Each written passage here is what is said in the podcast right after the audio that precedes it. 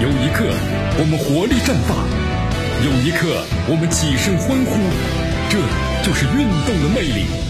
大话体育让您身临赛场，聆听运动带来的精彩。大话体育。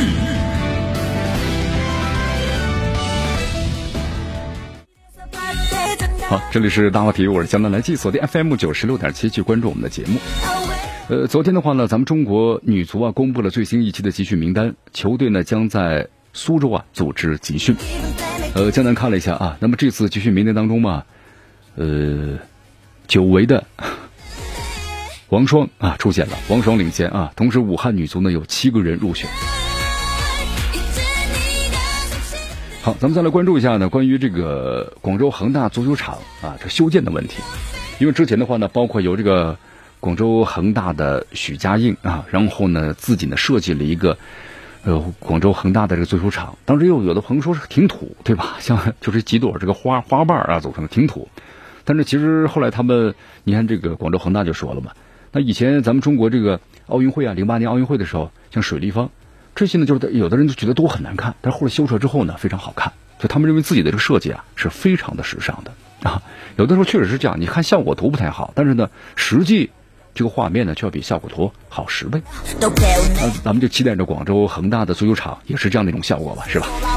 呃，根据了解的话呢，广州恒大足球场啊，距离广州南站的二点六公里，占地面积呢是十五万平方米，总建筑面积啊，接近是五十万平方米，是全球规模最大、档次最高、科技含量最高、座位呢场数最多的世界级的球场。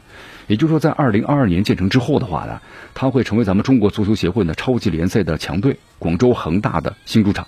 最高可以容纳到十万人啊，十万人还是很多了，是吧？超过了西班牙这个巴塞罗那的主场的，呃，九万八千的规模，那成为世界最大的专业的足球场地了。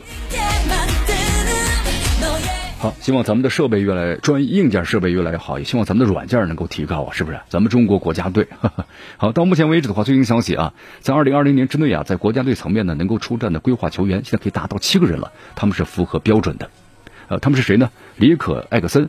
洛国富对吧？还有阿兰、高拉特、费南多。好，这七名球员的话呢，我们说还有最后一名啊，就是蒋光太哈。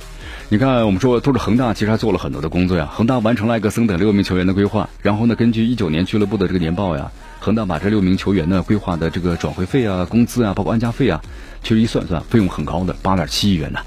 为了规划这球员，那么中国的花销我们说了还不远至于此啊！别忘了，北京国安队李可和这胡永永规划上也是花费都是不菲的。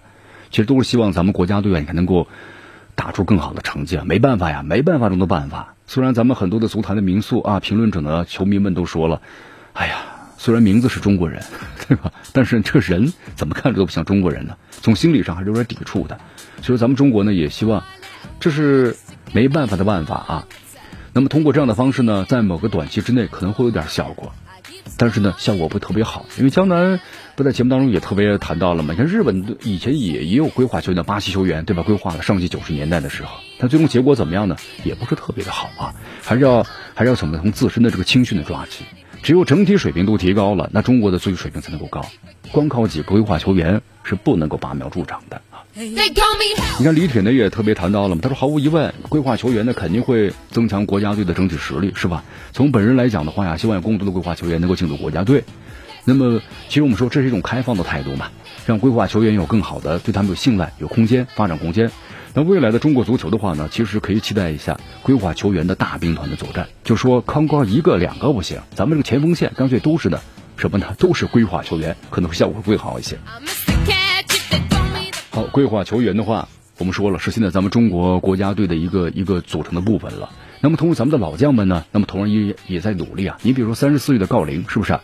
虽然现在已经不是这个广州恒大的球员了，啊，加盟了深圳的佳兆业，但是和十年前一样啊，他说将再一次从中甲联赛呢开始征战这个南北，希望呢能够进入国家队。他说这个郑智的话就是他的这个偶像，对吧？也是他的榜样。郑智年纪都不小了，但一直在国家队。他说我也希望。我才三十四岁，国家队的大门对我来说还没有关闭。哎，我觉得有这样的一个豪言挺好的。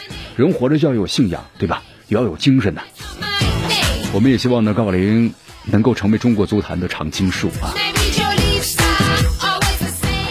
好，那么国安队呢要严罚经文在啊，同时不对外公布啊，但是这里边呢还是有些疙瘩心里头，可能那么国安队和这个韩国的外援呢，金门在之间的合作很难维持长久了。通过这件事情知道，好的朋友们，今天节目由于时间关系到此结束，我是江南，咱们明天见。